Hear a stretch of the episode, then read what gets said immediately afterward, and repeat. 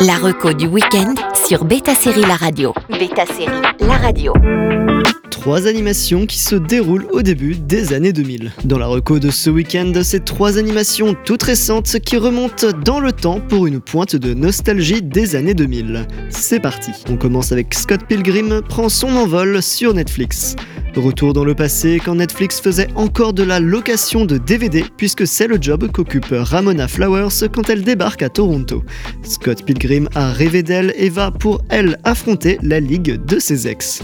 Et oui, les romans graphiques de Brian Lee O'Malley reprennent vie non pas en film cette fois-ci, mais en série d'animation avec Scott Pilgrim prend son envol. Cette série semble être la continuité du film puisque tous les acteurs ont répondu présent pour doubler leurs personnages respectifs. La question que l'on peut se poser est la suivante, ça donne quoi quand l'adaptation est faite par un studio japonais? C'est Science Saro qui s'y colle et on retrouve des grands yeux expressifs qui se marient avec une ambiance bien canadienne. Si les deux premiers épisodes semblent assez similaires au film, la suite s'éloigne un peu plus, mais l'essence marginale de Scott Pilgrim est bien là. So, do you know this one girl with hair like this? Ramona Flowers? Ramona. She's from New York City. The Big Apple. She moved here after a bad breakup. She's single? Got a job delivering DVDs for Netflix. DVDs for Netflix. I'm like her only friend in town. She needs friends. I forbid you from dating her, Scott Pilgrim! Cool, thanks, Julie. Bye. On enchaîne avec le Collège Noir sur ADN.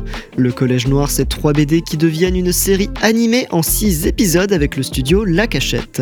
Le nom ne doit pas vous être inconnu, ils ont participé à l'anthologie Love, Death and Robots produite par David Fincher et ont également eu un épisode de Star Wars Vision. Ulysse Malassagne, qui est le cofondateur du studio mais également l'auteur du Collège Noir, vient donc adapter sa propre série pour leur première œuvre originale.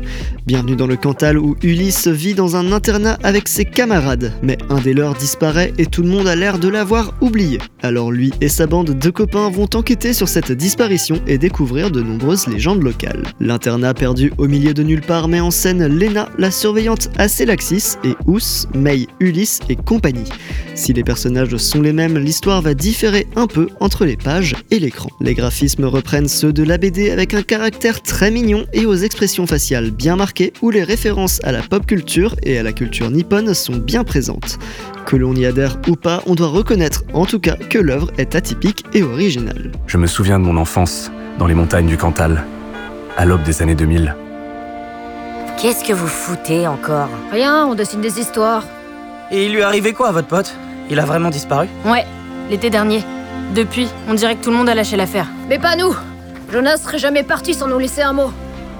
On termine avec Tokyo Revengers sur Disney+. Tokyo Revengers est un shonen écrit et dessiné par Ken Wakui. Takemichi a 26 ans, ne fait pas grand chose de sa vie et vient d'apprendre que son ex-petit ami du collège vient de décéder en étant impliqué dans une sale histoire de gang. Le lendemain, il se fait pousser du quai du métro mais au lieu de mourir, revient dans le passé 12 ans en arrière, l'année de sa quatrième quand il sortait avec Hinata.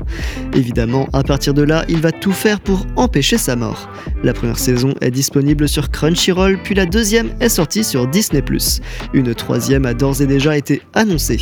Entre histoire de gang, ses décisions différentes entre sa première adolescence et la seconde, Takemichi deviendra quelqu'un de différent. Tokyo Revengers est efficace pour son exploration de la romance et des amitiés, en plus de l'action. Il reste un titre culte en étant l'un des mangas les plus vendus au Japon. Retour assuré dans le passé avec ses trois animations. Bon week-end à tous sur Beta Série La Radio. La reco du week-end sur Beta Série La Radio.